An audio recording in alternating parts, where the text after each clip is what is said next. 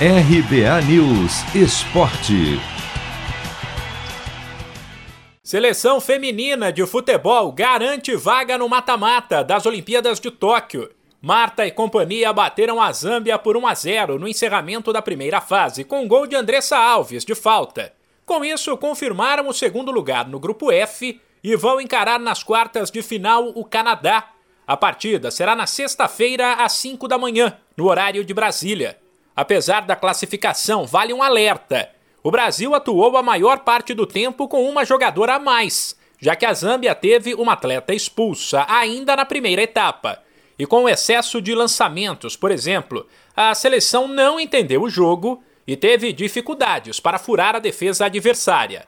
A atuação abaixo do esperado, porém, pode ser consequência da falta de entrosamento, já que, confiante na classificação, a técnica Pia Sandhog poupou algumas jogadoras para a sequência da disputa. No fim, ter ficado em segundo no grupo pode ter sido bom.